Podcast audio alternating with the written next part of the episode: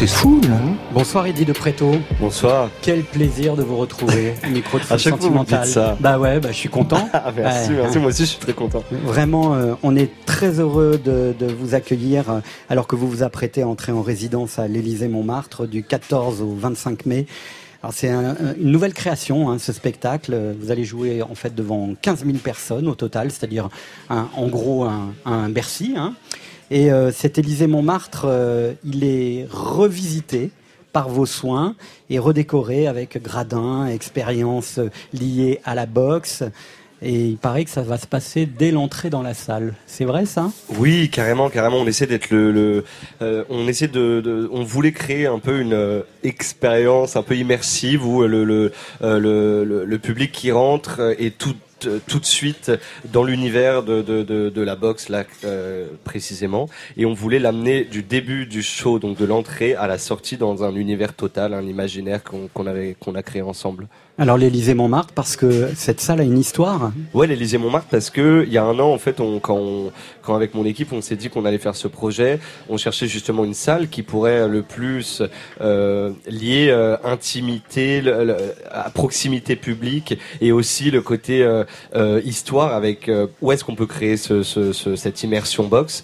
Et euh, l'Élysée Montmartre est en effet est venue un peu tout de suite parce que elle est, elle est elle a commencé en étant une salle de spectacle et quand le Trianon a ouvert juste à côté, euh, il y avait des matchs de boxe énormément qui se qui se s'organisaient à côté.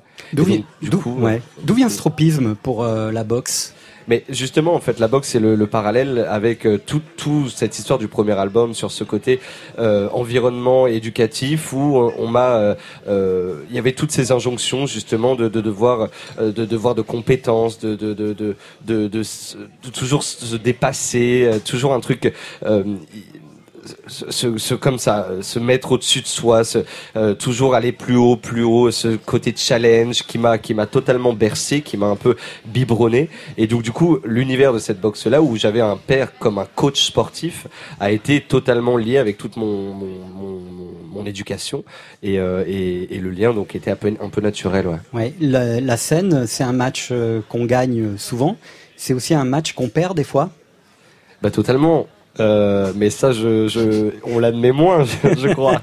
je crois, et c'est ça le souci. Et je crois que euh, on, on, en parle justement dans, dans, dans ce nouveau spectacle, c'est que euh, euh l'échec euh, m'a été trop peu autorisé. Et, et, et, et là, on va peut-être voir s'il est possible dans cette, cette nouvelle scénographie. Est-ce que vous avez eu envie de faire déjà un, bilan de, euh, de cet album Cure et de sa suite culte non. ou pas du tout? Non, non, je fais pas trop de bilan. J'aime pas trop voir euh, le passé. J'essaie d'aller euh, un peu plus loin. je suis ravi de, de, de, de, me dire que justement on va remplir, comme vous disiez, 15, 10 Élysée Montmartre avec 15 000 personnes. Et j'avais l'objectif de, pouvoir, quand on m'a proposé après les Zéniths, de, me dire, euh, on fait un Bercy où on va justement aller chercher le côté proximité avec les gens, le côté euh, petite salle avec euh, euh, très très peu de, de, de grande distance, un, truc à la taille humaine finalement. J'ai tout de suite dit oui et je me suis dit, ça va être d'autant plus fort, et moi qui adore la scène, d'aller sur 10 Élysée Montmartre, 10 soirs consécutifs, et de les enchaîner comme ça euh, tout le mois de mai. Euh, vous parlez euh, souvent euh, de, de votre goût pour le risque dans l'amour, mais aussi euh, finalement il, il est il, est correspondant dans, dans, la façon dont vous faites euh, ce métier. Vous avez envie aussi de vous faire peur. Ça fait partie un peu de, de votre. Mais là, ça me fait grave peur. Franchement, je déteste. Enfin, j'ai connu justement juste avant. Là, on a fait euh, 10 zéniths et, euh, et j'ai adoré les grandes salles. J'ai adoré l'espèce de, de truc où euh, tout est tout est euh, tout est précis, tout est travaillé à la minute près, tout est élaboré. Euh, moi qui adore le minutage et tout, tout était, c'était le show qui envoyait, qui envoyait, et, et je me sentais hyper bien en termes d'ego. Ça te gonfle de ouf. Ah t'es là genre, euh, putain, il y a rien qui peut t'arriver. Tu sors de là, t'es ok dans ta chambre et tout. Et justement, en arrivant à ces Élysées Montmartre, t'as une proximité avec les gens qui change totalement parce que tu vois les têtes des gens. par soir, il y a que 1500, 1400, 1500 personnes, et et donc du coup de d'aller chercher ça. Et moi, ça me fait peur, ça me fait peur, et surtout d'être sur scène 7 centrale avec entouré que de gens, euh, ça me fait énormément peur, et je crois que je crois que ça va être vraiment une prise de risque, comme vous le disiez, et, et je suis content de tenter ça, et peut-être que peut-être que je vais sortir de scène en pleurant chaque soir, on verra. Ouais. Eddie de Préto, ce soir vous êtes invité de Full Sentimental et euh, on n'a pas eu envie de faire ce bilan parce qu'il n'a pas lieu d'être encore.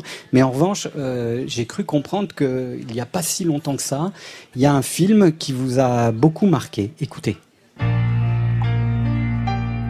J'ai bien aimé le concert. Et aussi, j'écris des morceaux. Notre chanteur nous abandonne. Alors il vous en faut un nouveau. J'adore te voir bouger sur scène. Tu as toute la salle à tes pieds. Tu vois pas que l'avenir t'appartient. Personne veut nous passer à la radio. Il faut qu'on soit expérimentaux. Do it again. Il va t'en falloir combien des Galiléo Faut que tu saches qu'il y a de la place que pour une drama queen dans ce groupe. Croyez-moi, personne ne passera jamais un disque Queen. La fortune sourit aux audacieux.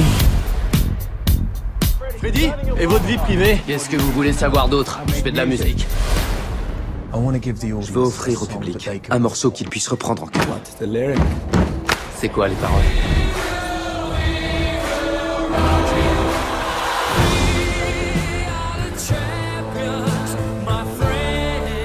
Tu dois ralentir le rythme, Fred. Il leur faut un peu de temps. Et si j'en ai pas du temps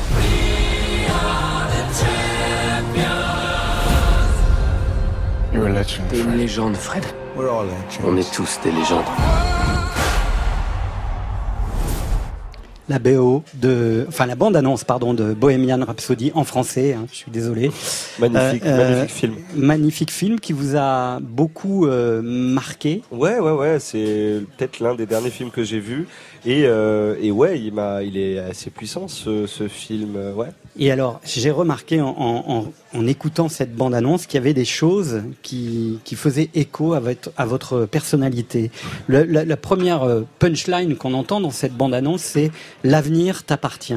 Est-ce que c'est quelque chose qui vous a hanté d'avoir cet avenir, ce futur qui vous appartiennent Il y a eu ça quand même chez vous. hein Totalement, totalement, parce que euh, le fait de se retrouver dans un carcan où on ne maîtrise pas les règles, où on n'est pas du tout, euh, où on se sent pas totalement euh, soi, où, on est un peu parfois même rejeté, et ben euh, quand, quand on grandit et quand on devient assez mature pour justement prendre, trouver les clés et euh, pouvoir un peu, euh, il y a un peu un truc revanchard, mais du bon côté, dans, le bon sens pour moi, de, reprendre un peu les clés, de se dire c'est moi qui vais choisir comment ça va se passer et c'est moi qui vais qui vais reprendre les rênes et, et les amener à où je veux aller. Ouais, il y avait y avait en effet cet objectif là, cette hargne, cette qui s'est aujourd'hui pas mal apaisé aussi par par ce premier album. Ouais. Dans cette on entend aussi personne ne nous passe à la radio. Il faut qu'on soit expérimentaux. Il y a eu aussi ça chez vous, en fait, avant de avant de passer à la radio. Maintenant, vous passez beaucoup à la radio, mais en fait d'être d'être un peu singulier, d'es- d'essayer de Ouais. trouver sa propre Oui. sa propre trace artistique, si j'ose dire. Oui, oui, oui, oui, oui. Euh... oui, je sais pas trop quoi dire à ça. Euh, euh, la singularité, je, en fait, moi, la singularité, je la vois que dans les yeux des autres. Ouais. Donc, Et l'expérimentation, c'est un peu ce que vous allez faire là.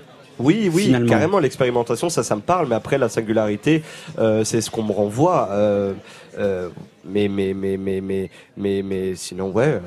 je- je Il ne peut y avoir qu'une drama queen dans le groupe. Ça, c'est génial. Ça, c'est génial. peu Là, vous êtes tout seul, donc euh, enfin, vous, vous n'êtes pas tout seul sur scène. Sur scène, en, scène- en scène centrale, je suis tout seul. Vous- là, vous êtes tout seul, donc Seul, euh, ouais. voilà.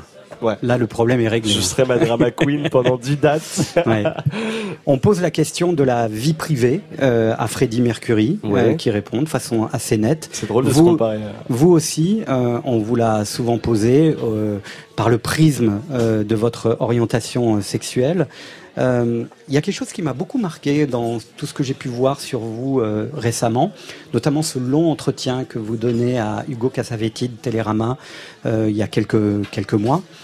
où il est question de votre identité, de, votre sexualité, et le public qui est là peut poser des questions. Et tout d'un coup, il y a un senior, un gay de 60 ans ou un peu plus, qui prend la parole pour dire j'ai pas de questions à vous poser, mais je voulais vous remercier, même si vous ne revendiquez rien, même si vous n'êtes porte-drapeau de rien.